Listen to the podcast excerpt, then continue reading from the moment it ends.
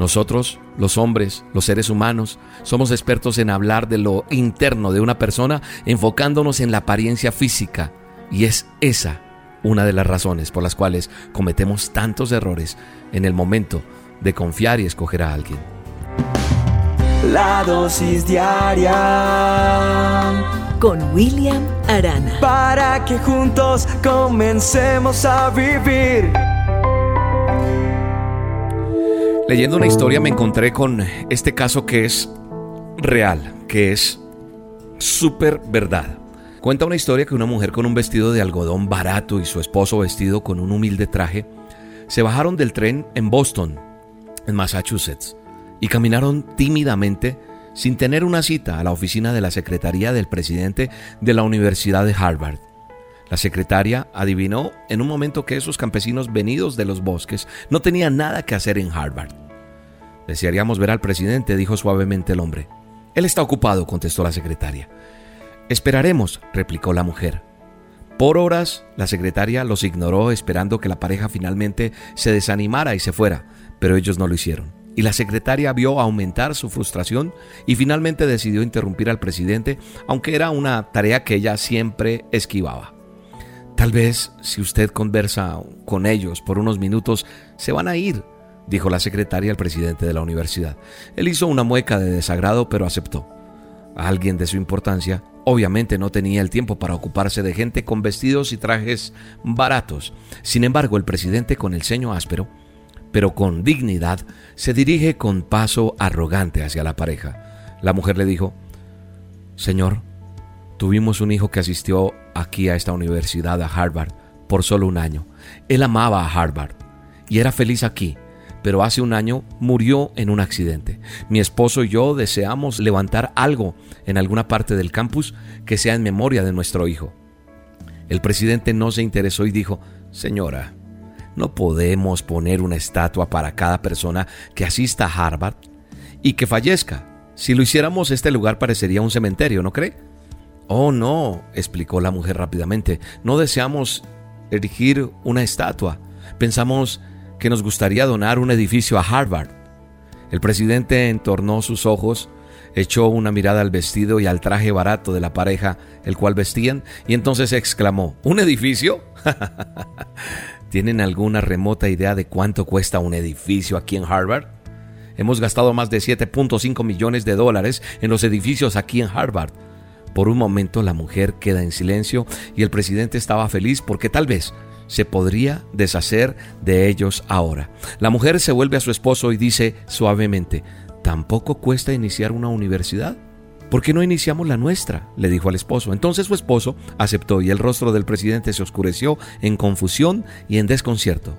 El señor Leland Stanford y su esposa se pararon y se fueron, viajando a Palo Alto, California, donde establecieron la universidad que lleva su nombre, la Universidad Stanford en memoria de un hijo del que Harvard no se interesó.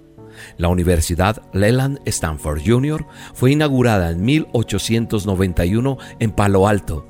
Jr. porque era en honor al fallecido hijo del rico terrateniente. Ese fue su memorial. Y hoy en día, la Universidad de Stanford es la número uno del mundo por arriba de la Harvard. Qué fácil es juzgar. Qué fácil es ver las apariencias. Hay una canción que dice, las apariencias engañan, sí Señor. Por ahí suena. ¿Qué es la apariencia? Es ese aspecto exterior de una persona, de una cosa, de, de esa probabilidad que parece y no es. Pero normalmente nosotros, los seres humanos, somos expertos en juzgar, en mirar, en imaginar, en ignorar muchas cosas. Nosotros lo único que hacemos es hablar de una persona sin haberle conocido, ya sea positiva o negativamente. La mayoría de veces nos equivocamos con nuestros conceptos. Nosotros, los hombres, los seres humanos, somos expertos en hablar de lo interno de una persona enfocándonos en la apariencia física. Y es esa una de las razones por las cuales cometemos tantos errores en el momento de confiar y escoger a alguien. La apariencia oculta tu realidad delante de los hombres, pero delante de Dios seguiremos al descubierto. Todos sabemos que cuando salimos al mundo, tal vez con un traje y corbata, todos nos vean diferentes o nos vean de manera diferente. Aunque seamos lo peor, tal vez una persona vestida eh, con un gran traje hermoso pueda ser un narcotraficante. Quizá de alguien que con semejante apariencia nadie espera nada malo, pero lo que el mundo no sabe es que detrás de cada apariencia siempre se esconde algo, sea bueno o malo.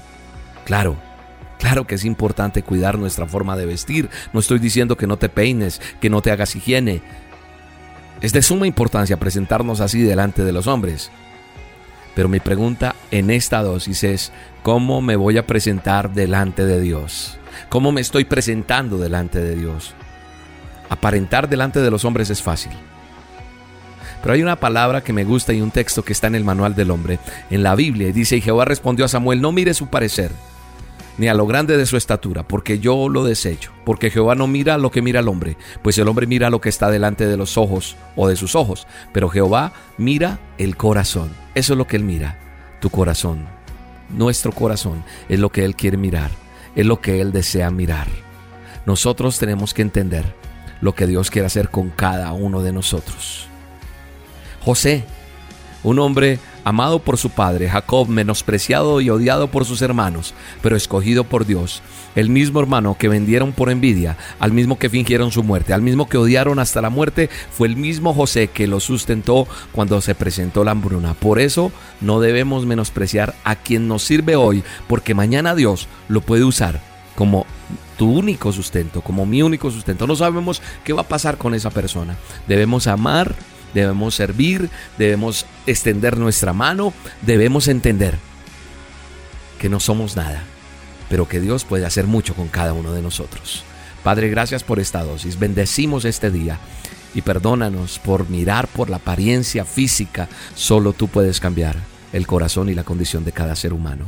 Gracias Dios, bendecimos esta dosis y te damos gracias por este día. Te envío un abrazo y te bendigo en el nombre de Jesús. El humo, el polvo, el líquido en mis venas, pastillas que hacen que mi vida valga la pena. Sin darme cuenta me amarro a una condena, tratando de llenar mi vacío y nunca se llena. Soy codependiente de estupefacientes, drogadicto y vicioso, como dice la gente. Pero si existe algún doctor que pueda sanarme, dame la dirección en vez de señalar. Yo he pintado mi cabello de muchos colores, he cubierto con tatuaje mis complejos interiores, ya perforé mi cuerpo y la adornado con metal. Miro en el espejo ya no me siento tan mal. Lo que hay dentro de mí, yo quisiera cambiarlo, pero lo que hay por fuera, ¿cómo puedo borrarlo? Si hay algún lugar donde miran lo de adentro, te ruego que me digas dónde es, pues no lo encuentro. Ven conmigo ya no temas, ya no llores. Os vienen días mejores, no lo debes de dudar. Ya no cargues con la culpa del pasado, pues has sido perdonado. Recibe tu libertad. Yo no pienso como todo el mundo piensa. Yo no miro tu apariencia, puedo ver dentro de ti. Ya no dudes, nunca pierdas la esperanza. Puedes tener la confianza que yo siempre estaré aquí. La dosis diaria con William Arana, tu alimento para el alma. Vívela y compártela. Somos Roca Estéreo